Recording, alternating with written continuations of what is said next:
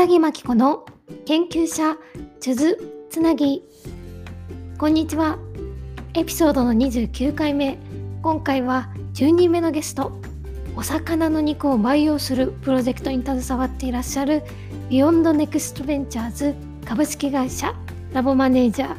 特定非営利活動法人日本細胞農業協会理事の杉崎真由さんに前回に引き続きお話を伺ってまいります。前回のエピソードでは杉崎さんの幼少期から大学入学そして卒業後の進路として研究の道ではなく研究継続に必要な力を養うためにコンサルタントへのお仕事へと疲れたお話を伺ってまいりました。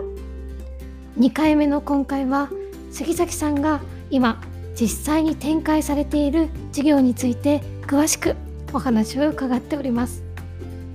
普段食べているお魚や動物の肉について改めて向き合い方を変えてみたくなる新しい発見がたくさん詰まっております。是非楽しんでお聴きください。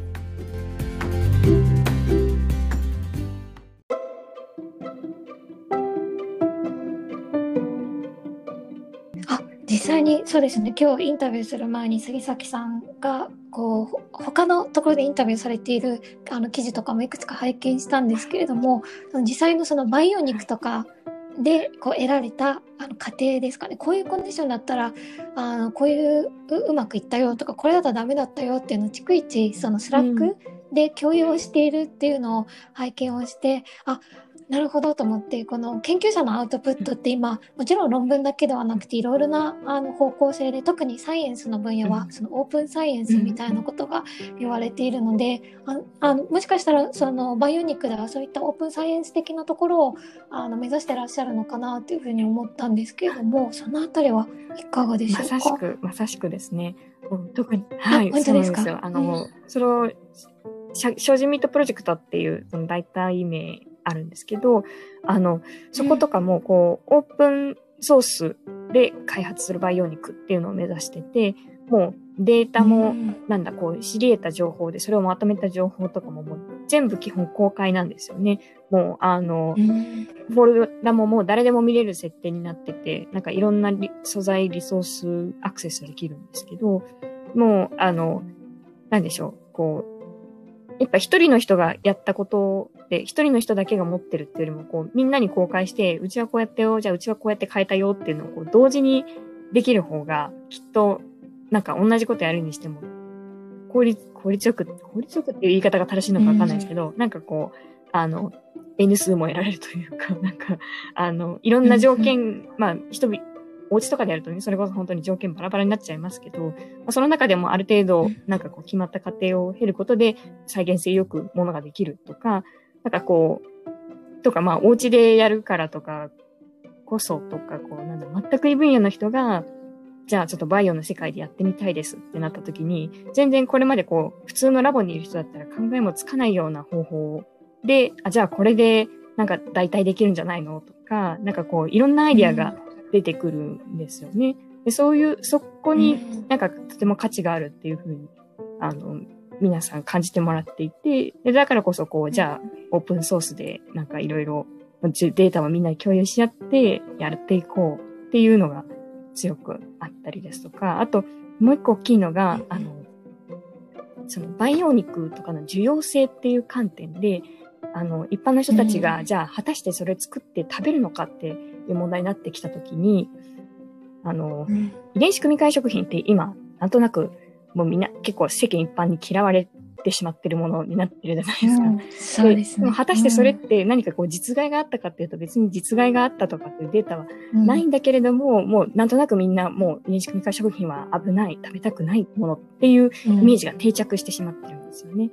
それって、まあもともとどっかのあの企業がまあ、この、ここは特許情報だからみたいな感じで、こう、あの、情報を隠してどういう過程で作ってきたかっていうところとかの情報開示を、あの、減らしてしまったがために結構不信感が広まったっていうことを結構言われているので、この細胞農業とか培養肉の分野では、それ、あの、繰り返してはいけないよねっていうのは結構こうもう、これは日本だけじゃなくてグローバルにも、あの、すごく言われていて、まあ、あの、いかにこの、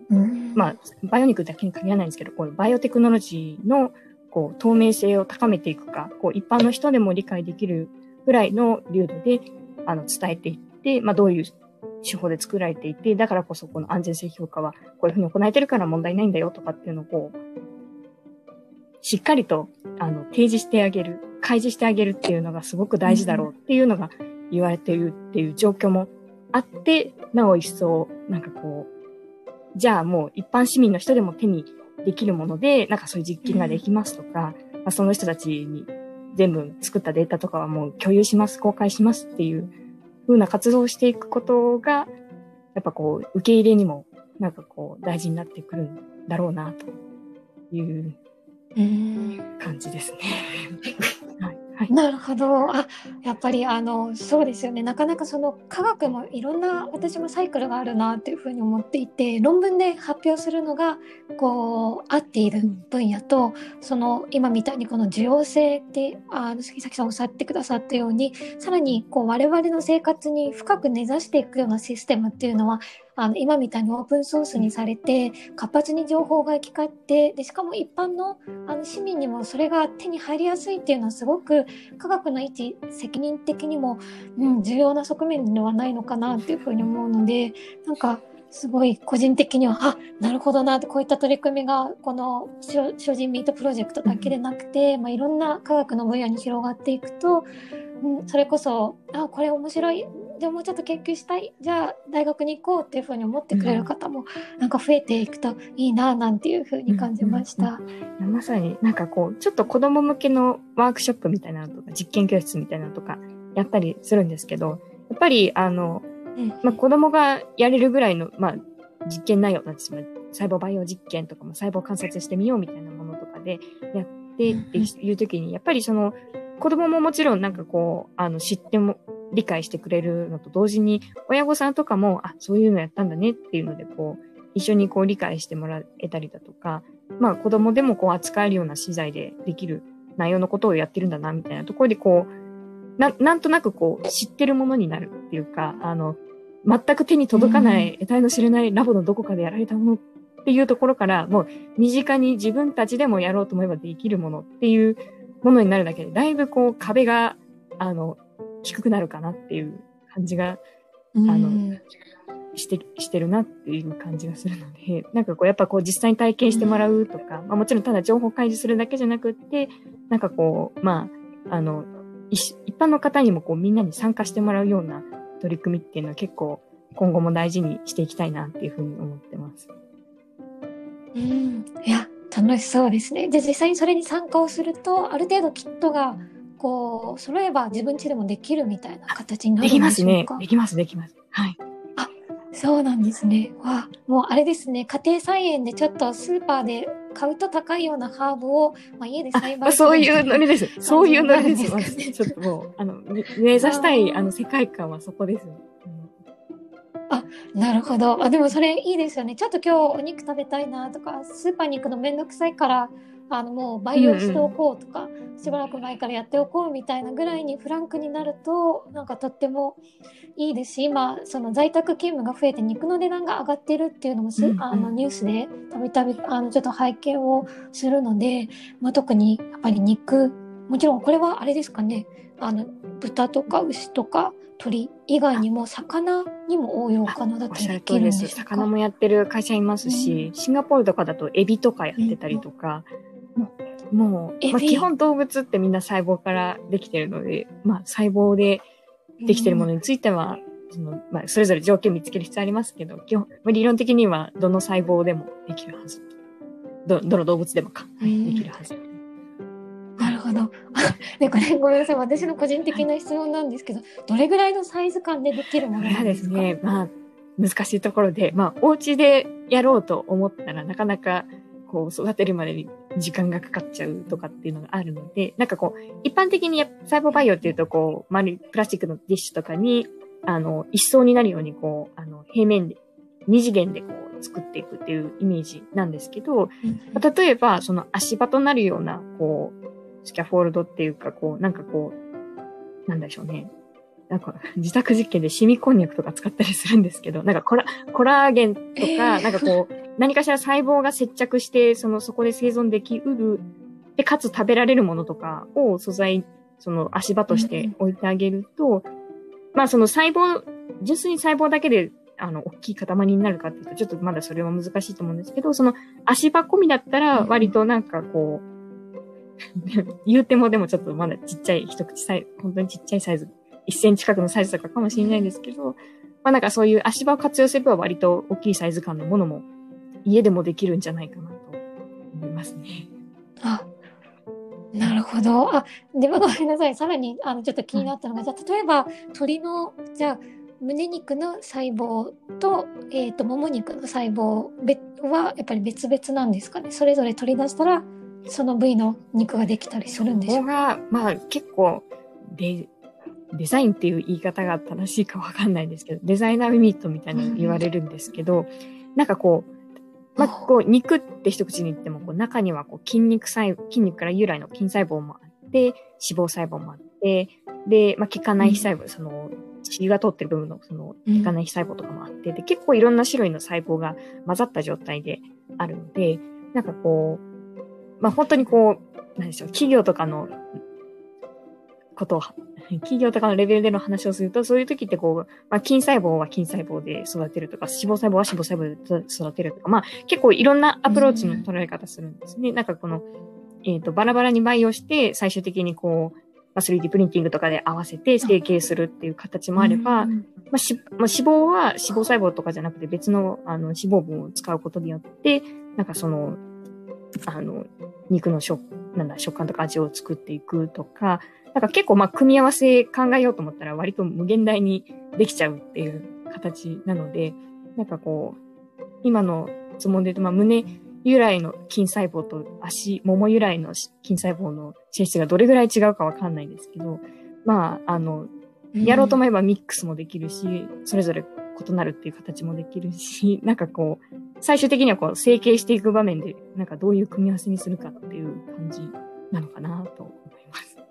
答えない。なるほどそうそうするとじゃあもしかしたら将来的にそのデザインミートでなんか和牛を超えるような美味しい肉みたいなのができるかもしれないっていうふうに期待してもできると思いますよきっと。ああすごい楽しみですね。なんかもうそしたらこう畜産農家ではなくてそのもでそのバイオデザインデザイナーみたいな方がもう肉を作っていくっていう形になるとまたそれはそれでなんか楽しみでいろんな人にその可能性が広がっていると思うと、うん、なんか私もなんかやってみたいなっていうふうに感じました。うん。ね。えー、あでその会社員時代の、えーと、際にその今ご参加をされているシージンミートプロジェクトに、ま出会ってでその後ご自宅でその培養を始めるっていうことだってだというふうにお話をあのしていただいたかと思うんですけれども、その後今に至るまで、まあ、どういったあの経緯があったのかについてあの引き続きお伺いしていきたいと思うんですけれども、そうですね。あのでちょっとその自宅で細胞培養するとかっていうことをやってるうちに、なんかちょっとメディアでその精進ミートプロジェクトを取り上げていただく機会があって、あの、NHK のクローズアップ現代とかにこう、ちょっと出させてもらったことが、あったんですけれども、はい、はい、まあそこだったりとか、精進ミートプロジェクトの中にも結構いろんな分野の方が、あの、集まって来られてたりするんですけど、そこの中でできたつながりで、うん、今の現職の方とつないでくださる方がいらっしゃって、で、あの、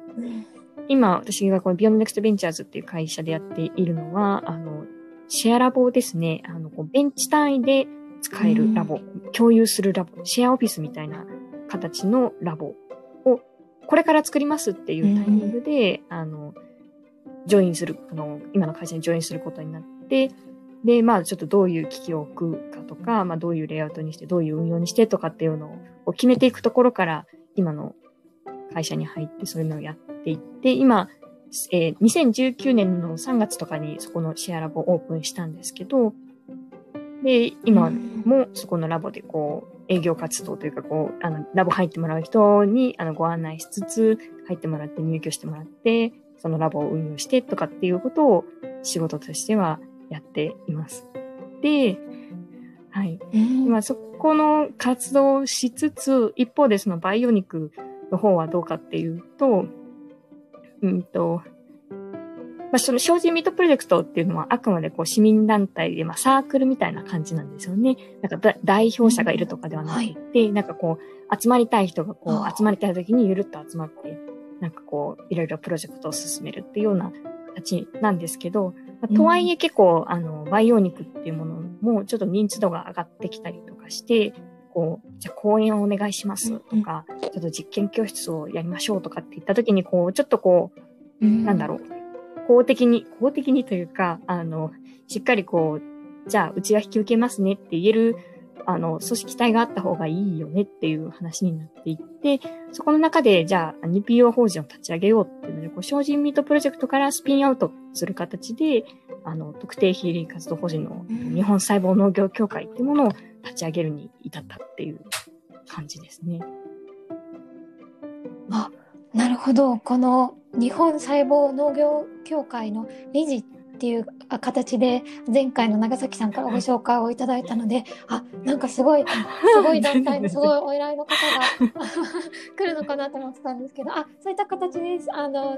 あいい形でなんていうんですかねその精進ミートプロジェクトからできた、まあ、団体っていう、そうなんです。すごくあのできたばっかり。2019年の10月とかに設立したんですけど、まあ、よし、やるぞっていう2020年にはこう、コロナでいろいろ企画していたイベントがちょっとなかなかできなくなりとかはありましたが、まあちょっとオンラインでできることを粛々と結構進める年になったかなとは思います。うん、なるほど。じゃあちょっとこちらの活動にも注目という形ですね。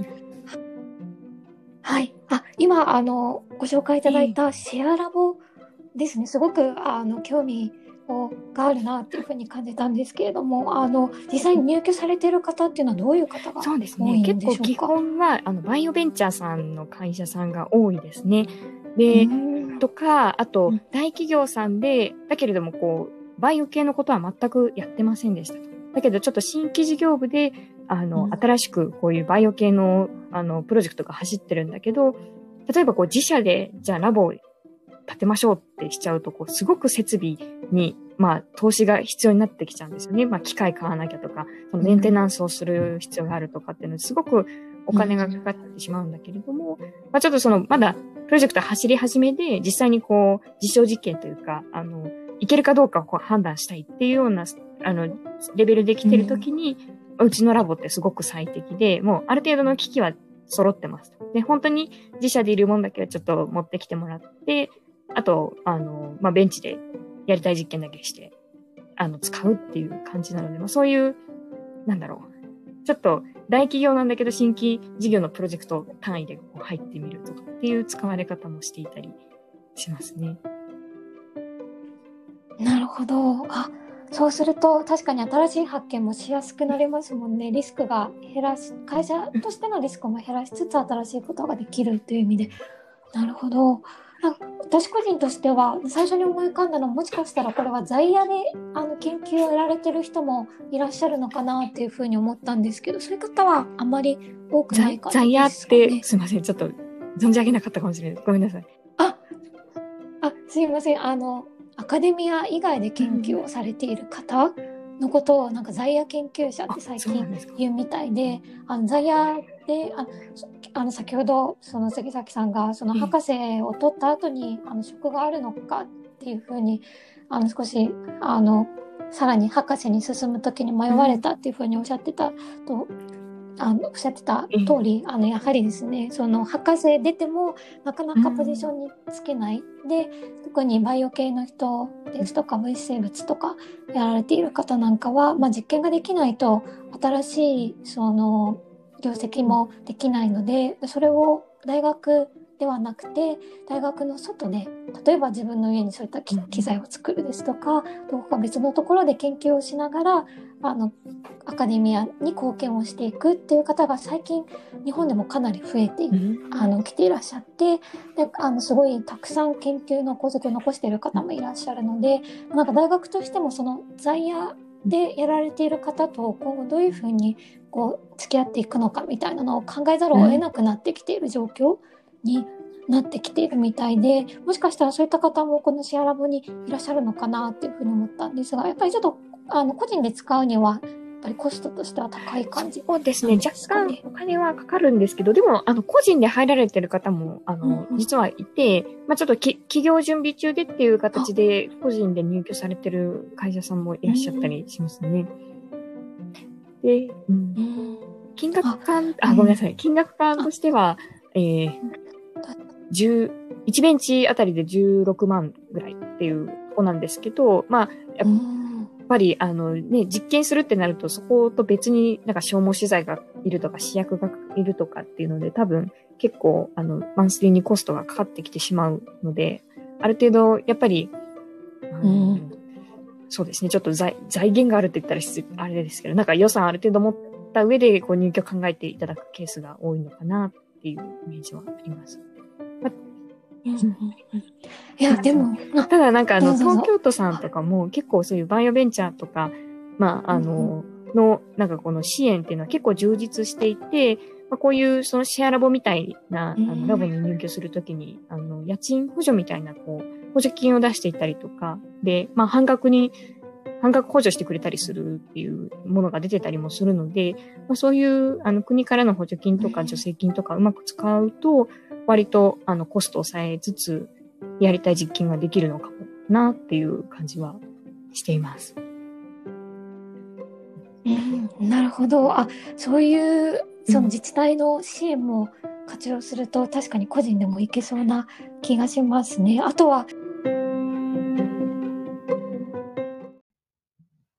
かがだったでしょうか？続きのエピソードは来週配信予定です。